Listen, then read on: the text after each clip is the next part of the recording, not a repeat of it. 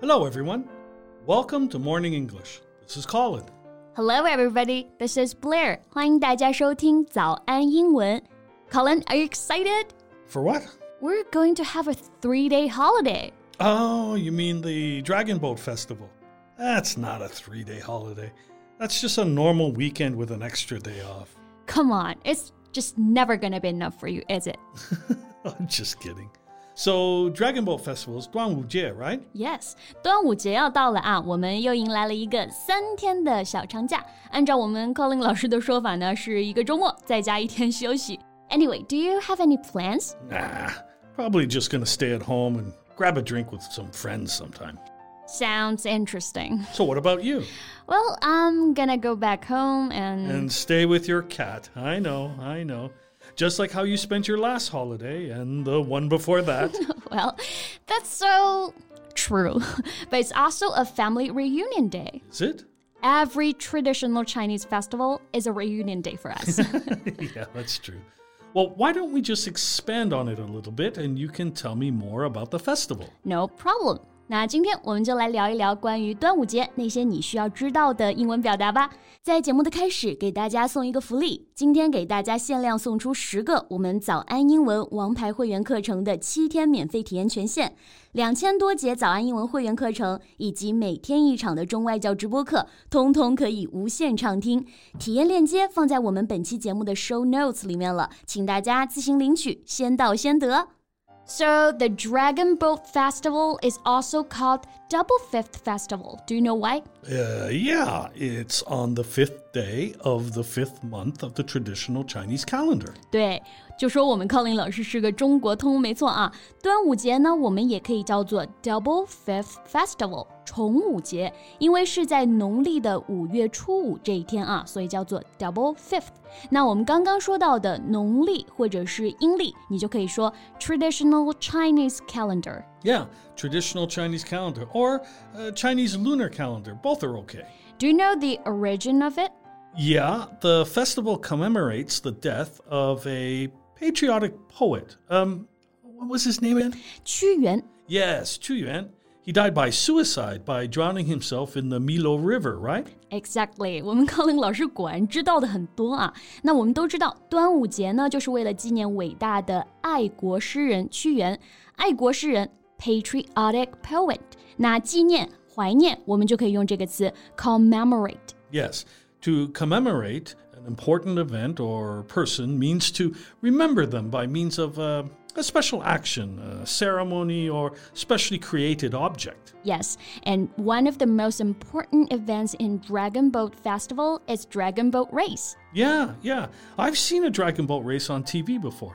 Looks exciting. 对， 端午节最重要的一项活动就是赛龙舟，对不对？Dragon Boat Race。Do you know the origin of Dragon Boat Race? Mm, no, what is it?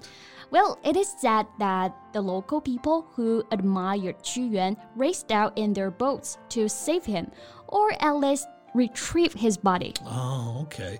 So the tradition has been handed down to this day. 对，那赛龙舟的这个习俗呢，也是从过去一直流传到今天。刚刚我们 Colin 老师就用到了一个词啊，hand down。Yes, if you hand down something such as uh, knowledge, a possession, or a skill, you give or leave it to people who belong to a younger generation. 对，那我们就可以用 hand down 来表示传承、流传、世代相传。Have you seen or participated in a real dragon boat race? No, also just saw it on TV once. Well, I think it is very important for you young generations to know the tradition and ideally to carry this forward. What do you mean?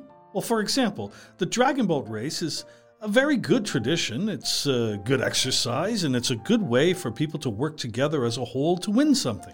确实啊，赛龙舟这种比赛不仅是让我们记住了这个重要的节日， 同时呢，也能感受到这个团队协作的乐趣，确实是很不错的。But it's very difficult. Well, not if you know how to swim and how to row. And I think these are very important skills that students should learn in school. Not just the knowledge of it. Exactly. 确实啊，像是游泳啊、划船这种是基本的，我们说生存技能，对不对？可能大部分同学呢，还是只是停留在这个理论知识阶段了。咱们在学校呢，基本是没有一个实践的机会的。That's what I'm talking about. I agree with you. Well, I think we forgot something very important. Mm, oh, let me guess. Uh, is that also someone's birthday? No, the food. Oh, I see. 粽子, right? Yeah. 怎么可以忘记粽子呢？这个是端午节最重要的事情了吧？Do you like it? Um, well, I have to admit, I'm, I'm not a big fan of it. You don't like it? I don't hate it, but it's just not something you eat every day, right? Yeah. For me, zongzi is just a, a festival food, just like mooncakes. Do you like it? I love it. My favorite is 蛋黄肉粽. Have you tried it? Mm, no, I don't think so. The ones I've always had have just been rice. 居然没有吃过蛋黄肉粽. How dare you?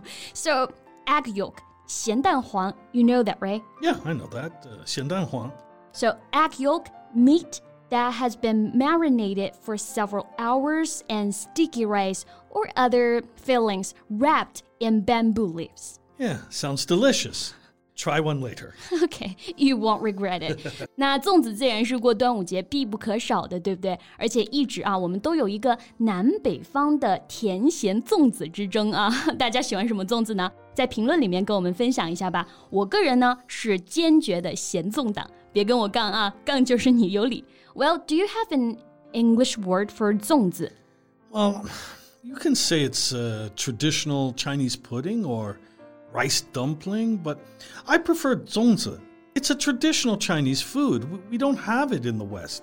So if you want to introduce it to a foreigner, you can just say zongzi. 对，那粽子作为中国的传统食物啊， 它没有相对应的一个英文名称。如果大家需要用英文介绍的时候呢，你直接说粽子就可以了，完全没有任何问题的，他们是可以听得懂的。